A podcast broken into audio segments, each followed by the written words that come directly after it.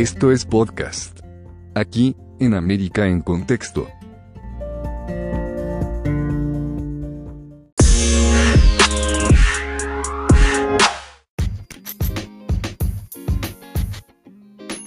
Analizamos América, te lo llevamos a ti.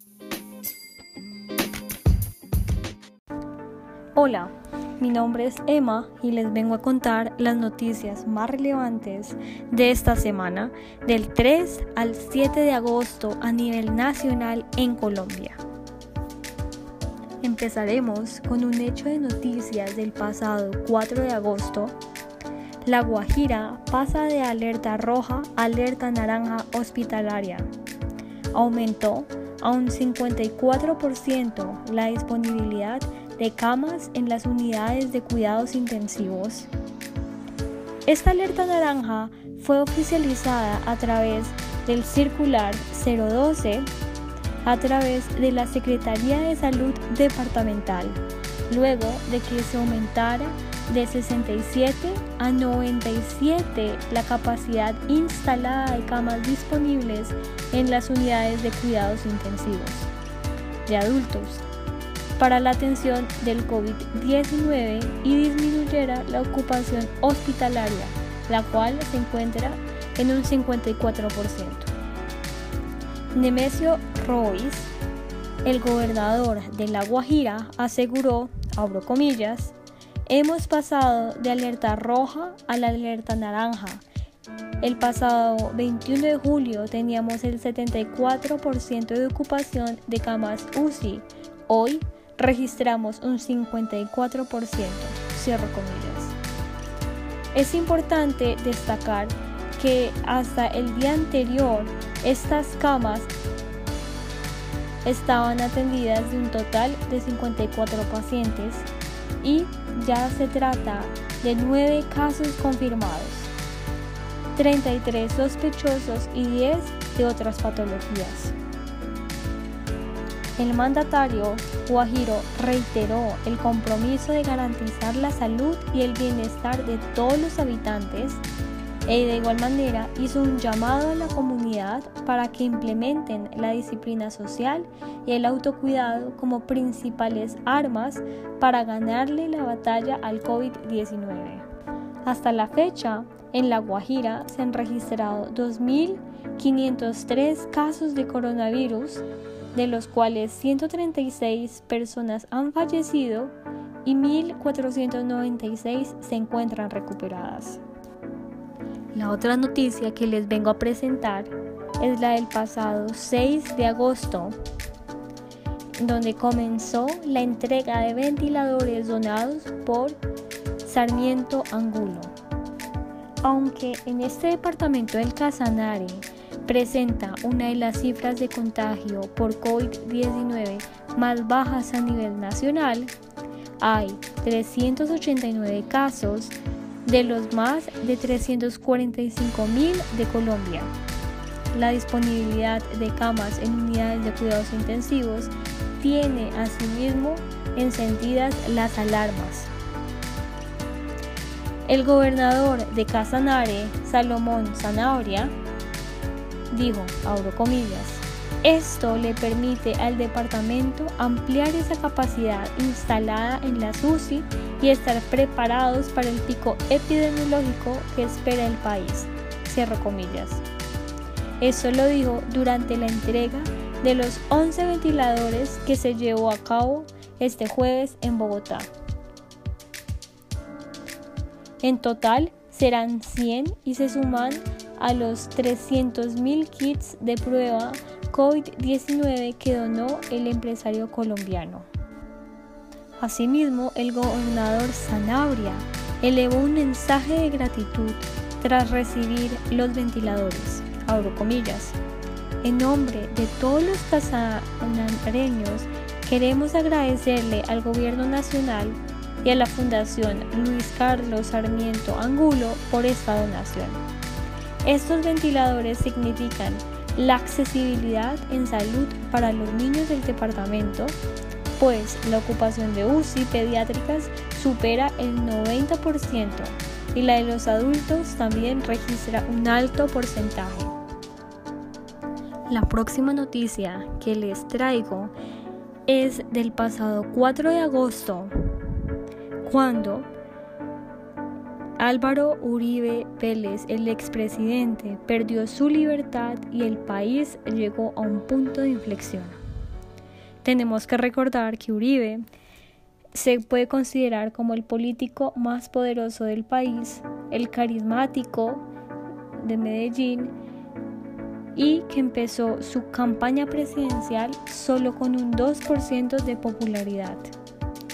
Él fue el mismo el mismo presidente con la bandera de la seguridad democrática y que propuso acabar con los paramilitares y las FARC.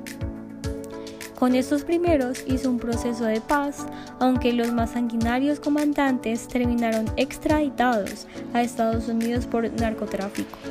Y con los segundos libró una guerra a muerte, los puso en jaque. Sin embargo, de las acciones que hizo como presidente, se tomó una decisión de 1554 páginas de la sala de instrucción de alto tribunal, en la cual quedaron en detalle las acciones del senador y expresidente cometidas para tratar de lograr que testigos en su contra que lo señalaban de anexos con el paramilitarismo cancelaran de versión o que ex paramilitares hablaran en su favor. Uribe actuó con, abro comillas, conciencia de ilicitud, cierro comillas, esto lo dijo la Corte Suprema.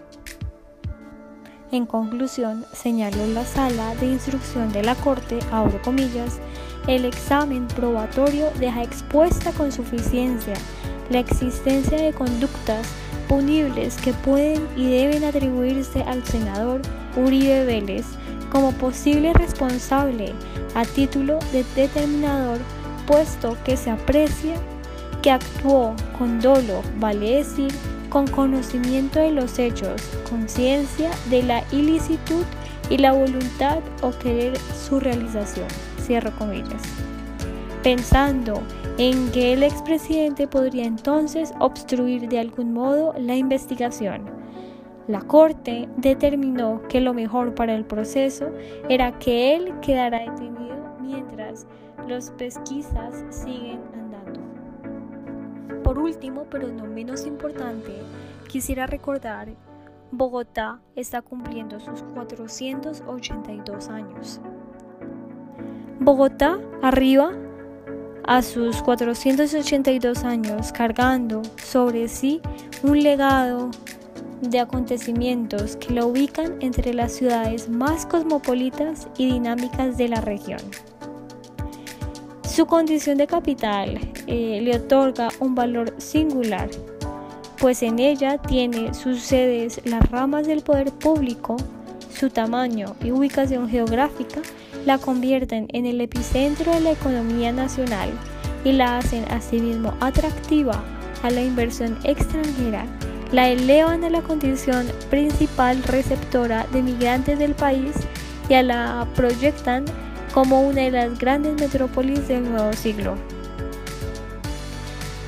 Desde que se construyó como la capital del nuevo reino de Granada en 1717, su constante ebullición no ha hecho más que propiciar su transformación.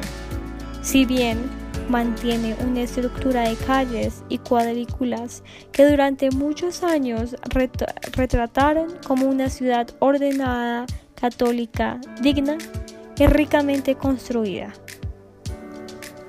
A casi de llegar a sus 500 años, esta nueva generación habrá alcanzado un cierto nivel de madurez para seguir trazando su rumbo. Bogotá enfrenta la pandemia del COVID-19.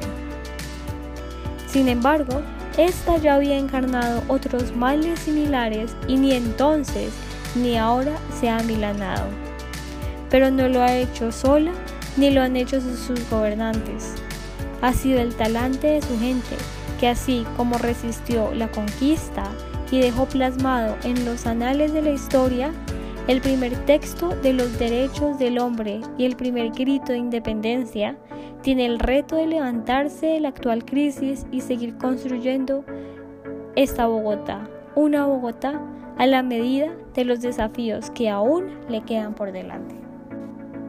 Esto fue Colombia en contexto, en donde el propósito es informar acerca de las noticias y hechos más relevantes, en informar sobre temas de seguridad, salud, economía.